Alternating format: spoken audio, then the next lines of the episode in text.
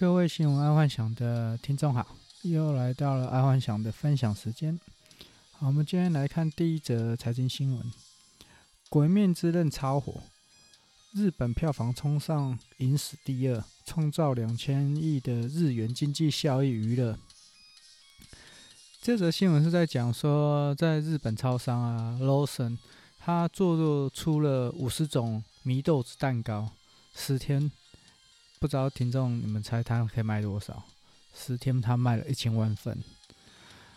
这一波鬼灭啊的风潮，我觉得在日本啊、台湾啊、香港啊都势不可挡。但台湾好像在这一波没有接到太多的周边商品商机。呃，像在日本啊，只要有跟鬼灭有接上边的啊，通常都会大卖。包括泡面也是哦，还有那个前几个月在台湾上市的那个藏寿司，它连盘子都有跟鬼灭做联名。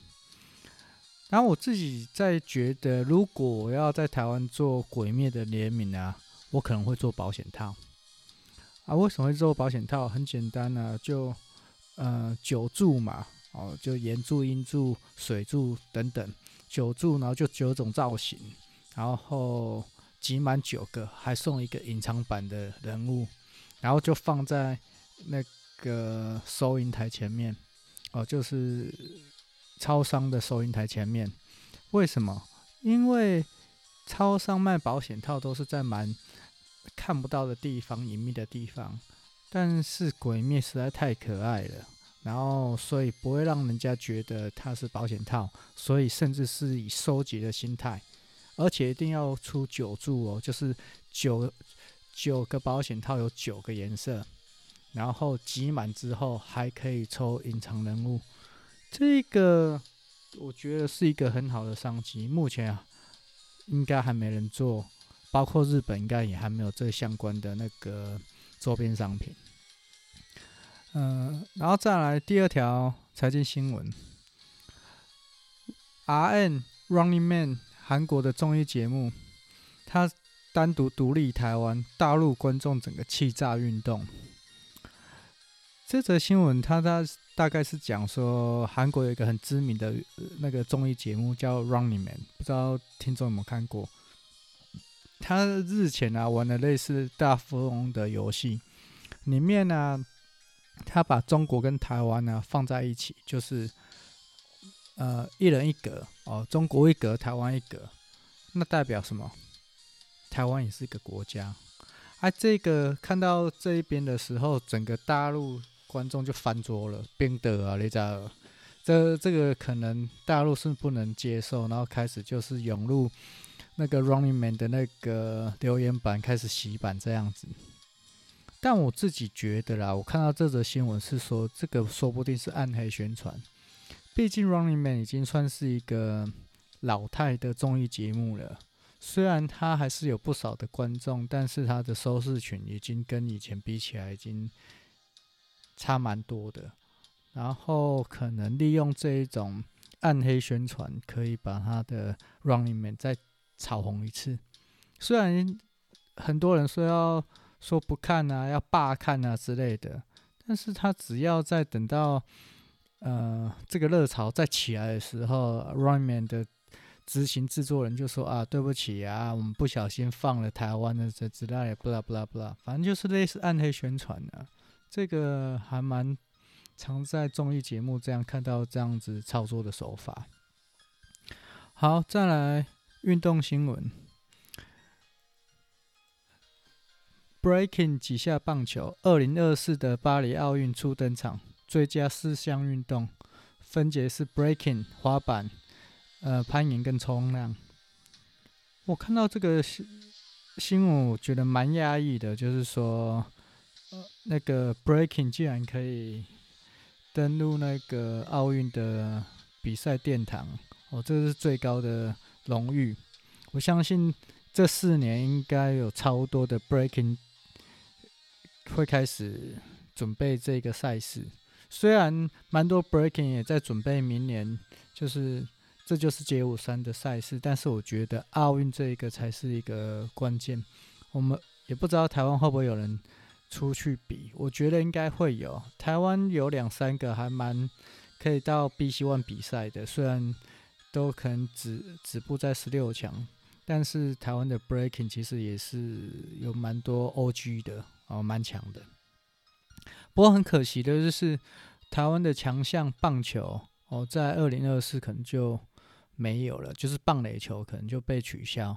但好险，二零二八在洛杉矶的奥运是又又有了。嗯，因为大家都觉得棒球这个是群体活动，所以他没办法去展现个人的竞技能力这样子啦。我觉得，所以他一直都是那种不是主要的。呃，比赛项目，然后再来就是国际新闻，全球第一位英国九十岁阿婆接种瑞辉的新疫苗。我看到这则新闻的时候，我觉得这才是最好最好的推销广告。一个九十岁阿嬷都不怕打了会怎么样了，何况是年轻人？哦，这有有这种意涵在。因为现在啊，我觉得各国啊，应该不是在于疫苗问题，而是他们可能会在烦恼如何让国人施打问题。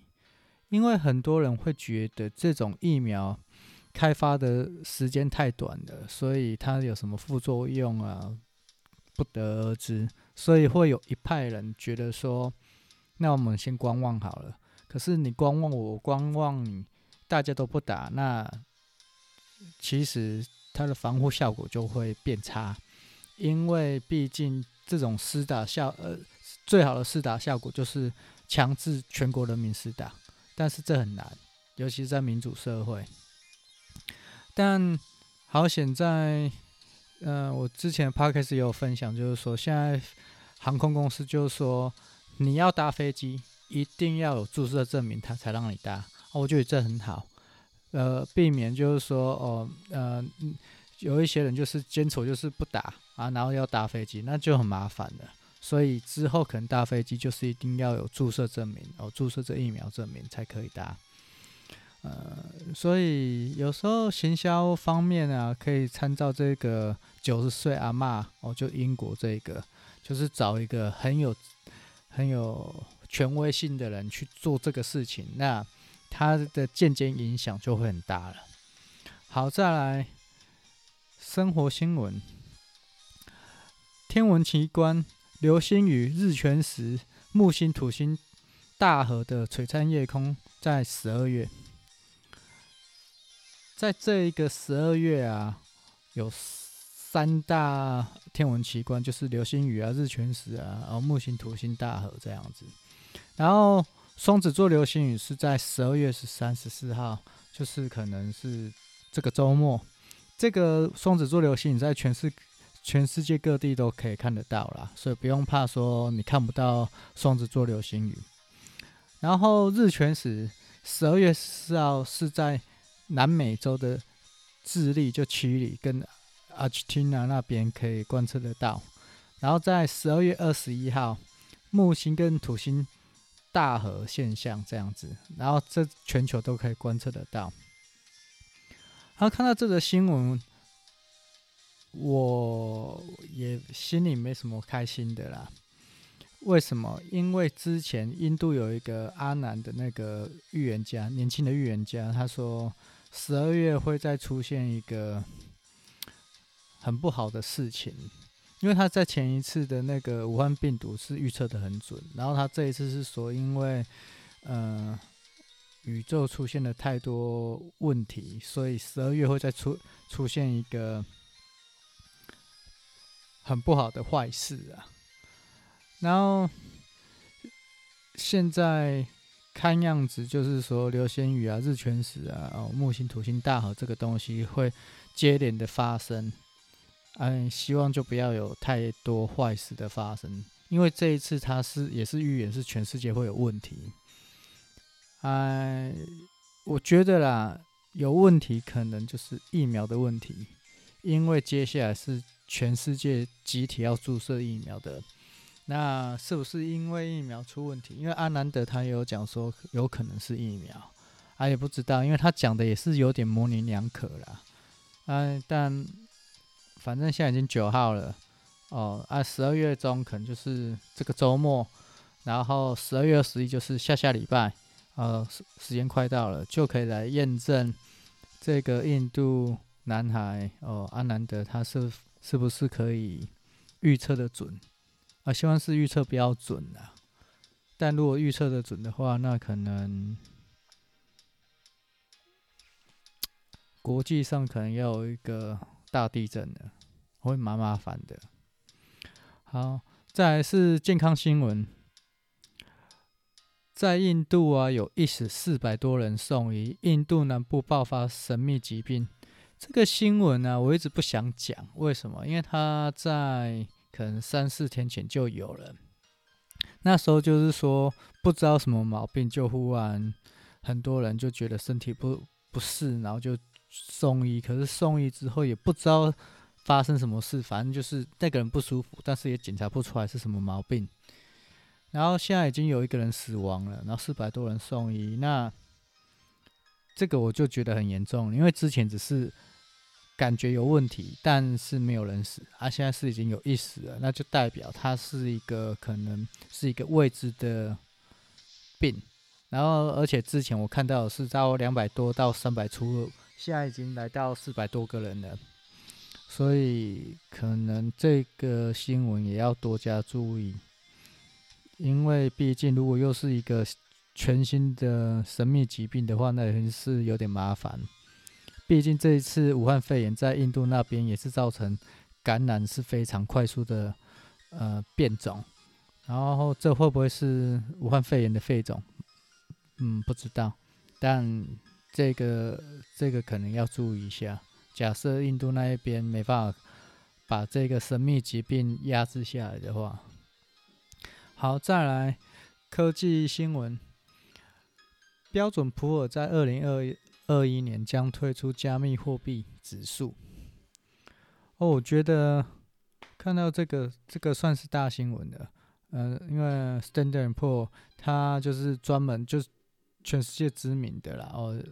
那个金融数据标准的普尔全球公司啊，旗下的那个标标普道琼指数哦，Standard Poor Dow Jones Index，他在三号表示，他在二零二一将推出加密货币指数，这一个可能是一个很重要的里程碑。为什么？Standard Poor 它是一个国际指标了。如果他都愿意替加密货币背书的话，那就代表它有其价值。那比难怪比特币最近一直狂冲，啊，以太币也是啊，然后那个瑞波币也是，这反正这三种币都是一直狂冲到一个不行。嗯，不知道各位听众在。之前有没有买到？因为之前在今年年初的时候，我有小买一点的啊，不过大概赚了可能一倍，我就卖掉了，所以也是没有放到现在了。不过最可惜还是特斯拉，因为在特斯拉的时候，年初我就研究它的 Starling 研究很久了啊，但是呃特斯拉就一直没有下手，都去买去买像一些。别的股啊，哎，确实也获利不错，但是不像特斯拉。特斯拉如果在年初买到现在，大概涨了快要七百五十趴哦。截至今日，应该有大概有七百五十趴。假设你年初就在那个时候崩跌的时候就买的话，应该现在获利都是不得了。好，那今天就先分享到这，那明天我们再跟各位继续聊一下明天的新闻。好，拜，晚安。